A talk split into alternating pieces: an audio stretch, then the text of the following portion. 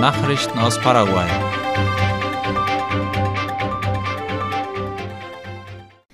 Ande unterzeichnet Dienstleistungsvertrag für künftige grüne Wasserstoffanlage. Die nationale Stromverwaltung Ande und das kanadische Unternehmen Neo Green Hydrogen haben eine Vereinbarung über die Bereitstellung von Stromdienstleistungen für die Einrichtung einer Anlage zur Herstellung von grünem Wasserstoff unterzeichnet, wie die staatliche Nachrichtenagentur IP Paraguay schreibt, soll die Anlage in Presidente Franco im Departement Alto Paraná errichtet werden. Der nun unterzeichnete Vertrag sieht die Lieferung von 75 Megawatt Strom für die erste Phase des Projekts vor, die Herstellung von grünem Wasserstoff für die Hausversorgung. Für die nächste Phase der Produktion werden zusätzlich 225 Megawatt Strom benötigt. Paraguay nimmt an der Tagung des Exekutivrats der WHO teil.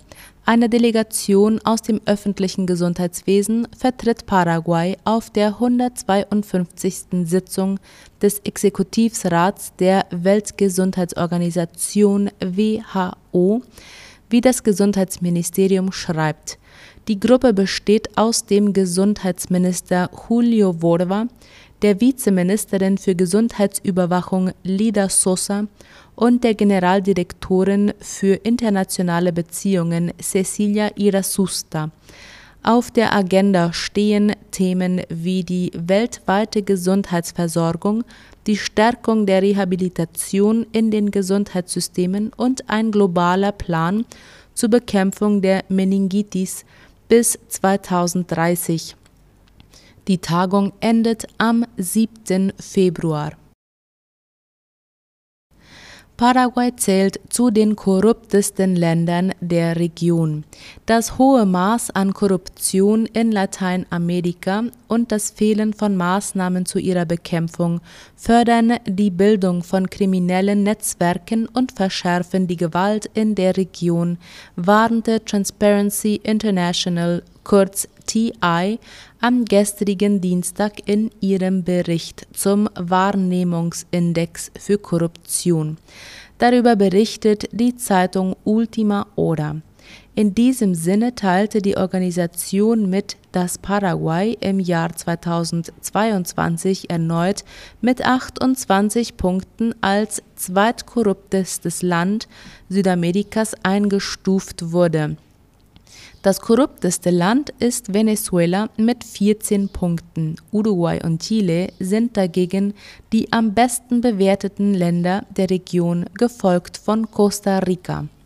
Seit 1995 stuft der Korruptionswahrnehmungsindex von TI jährlich 180 Länder und Gebiete auf einer Skala ein, von 0, das heißt sehr korrupt, bis 100, was sehr korrekt bedeutet.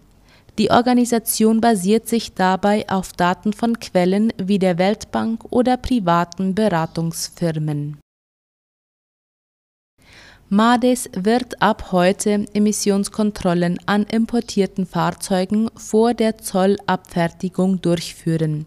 Das Ministerium für Umwelt und nachhaltige Entwicklung MADES hat laut AWC Color angekündigt, dass ab heute, dem 1. Februar, damit begonnen werden soll, in Paraguay eingeführte Gebrauchtwagen zu kontrollieren. Es soll geprüft werden, ob die Abgase der Fahrzeuge im Rahmen des Gesetzes zur Luftqualität sind. Die Generaldirektorin für Luftqualität des MADES, Sofia Vera, wies darauf hin, dass die Kontrollen an den Häfen durchgeführt werden, bevor die Fahrzeuge für den Weitertransport abgefertigt werden. Für die Kontrolle wird an den Auspuffrohren der Gebrauchtwagen ein Emissionsgerät angebracht. Wie viel Abgase ein Auto ausstoßen darf, variiert je nach Alter des Fahrzeugs und ob es sich um ein Benzin- oder Dieselfahrzeug handelt. Überschreitet ein Fahrzeug die zulässigen Grenzwerte, muss es in sein Herkunftsland zurückgeschickt werden. Die Kosten für den Transport werden dabei von den Importeuren getragen. Vera wies jedoch darauf hin, dass diese das Recht haben, eine zweite oder dritte Kontrolle zu beantragen. IPS entlässt 14 Beamte, die falsche Arbeitsunfähigkeitsbescheinigungen vorgelegt haben. Wie die Zeitung La Nation schreibt, hatte vor zwei Wochen die Gewerkschaft der Arbeitnehmer mit Behinderungen Citradis angeprangert, dass Menschen mit gefälschten Behindertenausweisen Arbeitsplätze in staatlichen Einrichtungen erhalten haben. Gestern teilte das Fürsorgeinstitut IPS mit, dass auf Grundlage dieser Klage 14 Personen entlassen wurden, die diese Bescheinigungen vorgelegt hatten, um einen Arbeitsplatz zu erhalten. Die Gewerkschaft wies darauf hin, dass diese Personen keine Behinderung aufwiesen, aber viel Geld bezahlt haben sollen, um diese Bescheinigung zu erhalten. Laut dem Direktor der Personalabteilung des IPS, Christian Fox, wurden die Daten, mit denen der Nationalen Behörde zum Schutz der Rechte von Behinderten Senadis überprüft. Dabei wurde festgestellt, dass die 14 Personen nicht über einen rechtmäßigen Behindertenausweis verfügten. Fox betonte, dass bisher nicht bekannt sei, wie sie den Zugang zu den gefälschten Dokumenten erhalten haben oder wer die Dokumente ausgestellt hat. Laut der bei der Staatsanwaltschaft eingereichten Klage wurde für die Beschaffung der Dokumente eine Summe zwischen 2 und 7 Millionen Guaraníes verlangt in Misiones findet die vierte Ausgabe der Copa Latinoamericana statt. Wie ABC Color schreibt, wird dieses Fußballturnier noch bis zum 4. Februar in der Stadt San Ignacio im Departement Misiones ausgetragen. Sechs Länder begegnen sich in allen Kategorien. Die Copa Latinoamericana hatte am 28. Januar begonnen, organisiert vom Lateinamerikanischen Verband von Touristenstädten. Vertreten sind Männer- und Frauenteams aus Uruguay, Bolivien, Chile, Kolumbien, Argentinien und Paraguay als Gastgeberland. Paraguay zeichnet sich als weltgrößter Erzeuger von sauberer Energie aus. Paraguay hat an der 13. Versammlung der Internationalen Agentur für Erneuerbare Energien IRENA in Abu Dhabi teilgenommen. Wie das paraguayische Außenministerium auf seiner Internetseite mitteilte, wurde die Delegation vom paraguayischen Botschafter in den Vereinigten Arabischen Emiraten José Agüero Ávila geleitet. In seiner Ansprache hob Agüero hervor, dass die gesamte Stromerzeugung Paraguays aus erneuerbaren Quellen stamme, und zwar aus den Wasserkraftwerken Acaraú, Itaipu und Yacyretá. Das macht Paraguay zum größten Pro-Kopf-Erzeuger von sauberer Energie weltweit. Der Botschafter wies auch auf die zukünftigen Herausforderungen im Energiebereich hin und die Bedeutung der Zusammenarbeit mit der Internationalen Agentur für Erneuerbare Energien. Agüero erwähnte in diesem Zusammenhang den Fahrplan für erneuerbare Energien für Südamerika und die Vorbereitungen für den Übergang zu erneuerbaren Energien in Paraguay. Er hob auch die Initiativen hervor, die sowohl auf Regierungs- als auch auf Gesetzesebene im Bereich der erneuerbaren Energien und der Elektromobilität durchgeführt werden. Auf der Versammlung der Energieagentur wurde außerdem der derzeitige Generaldirektor Francesco Lacamera für eine zweite vierjährige Amtszeit wiedergewählt. Wie es heißt, wird Lacamera in den nächsten Monaten Paraguay besuchen. Aktualisierter Infona-Bericht wird die Verwaltung für den Forstsektor optimieren. Das Nationale Forstinstitut Infona bemüht sich, den Forstsektor mit genauen und aktuellen Informationen zu versorgen, damit die Beteiligten in diesem Bereich über die notwendigen Mittel verfügen, um ihre Effizienz zu steigern. Darüber schreibt die Tageszeitung La Nation. Nachdem in den letzten 15 Jahren die Daten erfasst und geordnet wurden, sind diese jetzt jederzeit online abrufbar. Die Vorsitzende des Infona, Christina Goralewski erklärte, dass jedes Mal, wenn Pläne für die Bewirtschaftung des Waldes oder zur Änderung von genutzten Flächen genehmigt werden, der Bericht automatisch aktualisiert wird und aktuelle Informationen liefert. Dieser Bericht ist auf der Internetseite des Forstinstituts verfügbar. Ziel sei es, das geografische Informationssystem zu verbessern und alle Informationen zugänglich zu machen, so Goralewski. Nachrichten aus aller Welt.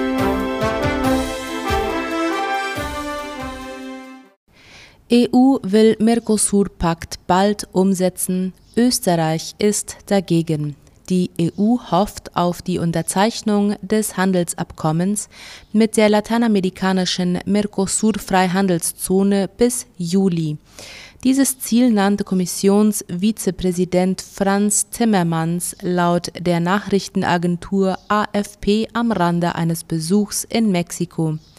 Er verwies dabei auf ein am 17. und 18. Juli geplantes gemeinsames Gipfeltreffen. Wie der ORF schreibt, hatte sich Österreich im Herbst 2019 gegen das geplante Abkommen positioniert. Zuletzt gab es wieder Warnungen davor, dass die EU-Kommission daran arbeitet, berechtigte Widerstände gegen das Abkommen zu umgehen. Das Abkommen war vor allem wegen umweltpolitischer Bedenken lange auf Eis gelegen, insbesondere wegen der Politik des vergangenen Jahres abgewählten brasilianischen Präsidenten Jair Bolsonaro, dessen Nachfolger Inácio Lula da Silva hat nun aber einen effektiven Schutz des Amazonas-Regenwaldes zugesichert. USA wollen mit Ukraine über weitere Waffenlieferungen sprechen. Zwischen Kiew und Washington deuten sich weitere Waffenlieferungen zur Unterstützung der von Russland angegriffenen Ukraine an. Wie die Deutsche Welle schreibt, kündigte US-Präsident Joe Biden Gespräche mit seinen ukrainischen Kollegen Volodymyr Zelensky an. Wir werden sprechen, sagte Biden, der tags zuvor die Frage nach F-16 Kampfjets für die Ukraine einsilbig mit Nein beantwortet hatte. Derweil berichtet die Nachrichtenagentur Reuters unter Berufung auf US-Insider über ein geplantes neues milliardenschweres Hilfspaket. Das 2,2 Milliarden Dollar umfassende Paket soll demnach erstmals auch Raketen mit längerer Reichweite enthalten. Außerdem ist die Rede von weiterer Munition und Waffen. Bukele weiht Gefängnis für rund 40.000 Bandenmitglieder ein. Der Präsident von El Salvador, Nayib Bukele, hat gestern unter Ausschluss der Presse das Terrorismusgefängnis eingeweiht, das Platz für 40.000 Bandenmitglieder bieten soll dessen Bau war laut der Deutschen Welle im Rahmen einer seit März geltenden Notstandsregelung begonnen worden. In einer nationalen Medienkette veröffentlichte die Regierung von Bukele ein Video, das ihn bei einem Rundgang durch das Gefängnis mit einer Gruppe von Beamten zeigt. Der Minister für öffentliche Arbeiten von El Salvador, Romeo Rodriguez, erklärte, dass es sich um das größte Gefängnis Amerikas handeln werde. Es wäre für einen Gefangenen unmöglich, das 23 Hektar große Gefängnis zu verlassen, das von etwa 600 Soldaten und 250 Polizisten bewacht werde, so Rodriguez. Im Rahmen einer Notstandsregelung die Bukele als Krieg gegen die Banden bezeichnet, sind mittlerweile fast 63.000 mutmaßliche Bandenmitglieder verhaftet worden. In dem Zusammenhang gab es mehr als 7.000 Beschwerden über Menschenrechtsverletzungen. Haft für russischen Journalisten wegen Fake News.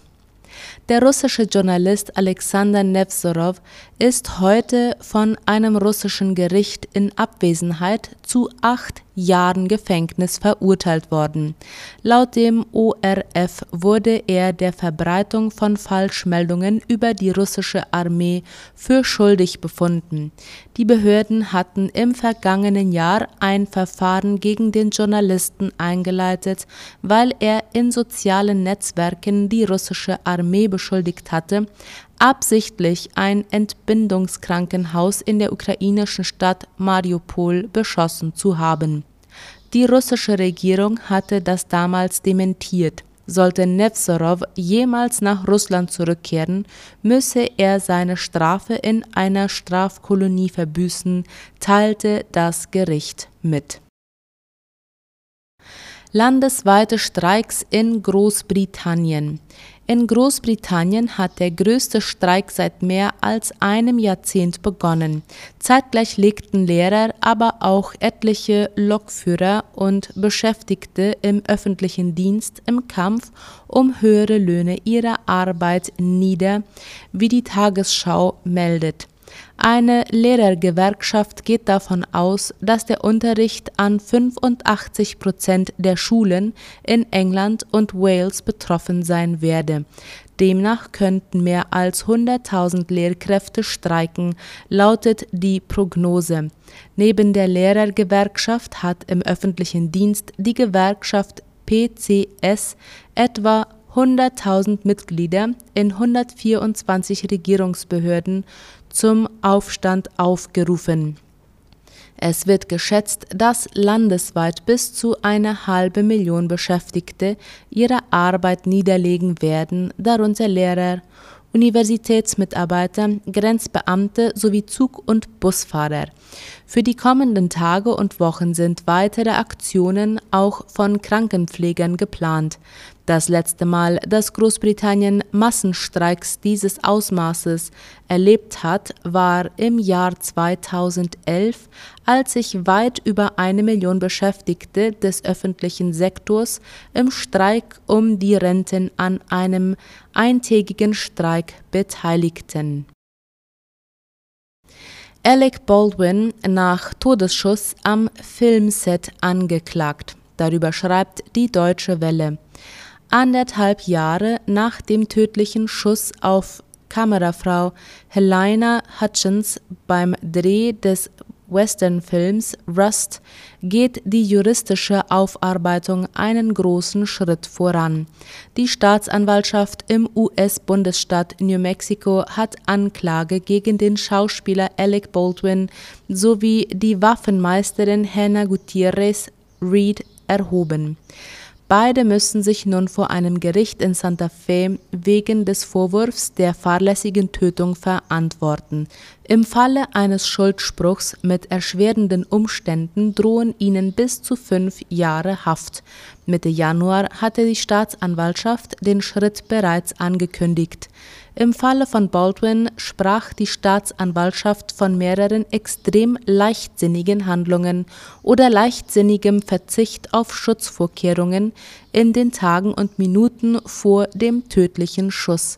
Baldwin, der neben seiner Hauptrolle auch als Produzent des Films fungierte, hatte am 21. Oktober 2021 beim Proben einer Szene die Waffe bedient, aus der sich der tödliche Schuss gelöst hatte. Hutchins starb wenig später, Regisseur Joel Sosa wurde an der Schulter getroffen und dabei verletzt. Protest am zweiten Jahrestag von Militärputsch in Myanmar. In Myanmar haben Gegner der Militärregierung zum zweiten Jahrestag des Putsches einen stillen Protest veranstaltet, wie der ORF berichtet. Bilder in sozialen Netzwerken zeigten heute verlassene Straßen in den Wirtschaftsmetropolen Yangon und Mandalay. Andernorts sei es lauter zugegangen, wie es heißt. Auch in der philippinischen Hauptstadt Manila kam es zu Protesten. Seit zwei Jahren hält Myanmars Bevölkerung zusammen und ihre Köpfe hoch, sagte die als Gegenpol zur Militärregierung gebildete nationale Einheitsregierung. Die Bevölkerung wehre sich standhaft gegen den Chef der Militärregierung und den Versuch, die gewählte Regierung zu stürzen, hieß es. Das Militär hatte am 1. Februar 2021 geputscht, die damalige Regierung abgesetzt und deren faktische Chefin Aung San Suu Kyi festgenommen. Dagegen protestierte die Bevölkerung über Monate mit Kundgebungen, Aktionen des zivilen Ungehorsams und Streiks. Tausende Menschen wurden damals festgenommen, Hunderte durch Sicherheitskräfte getötet. Das waren die Mittagsnachrichten am Mittwoch. Auf Wiederhören.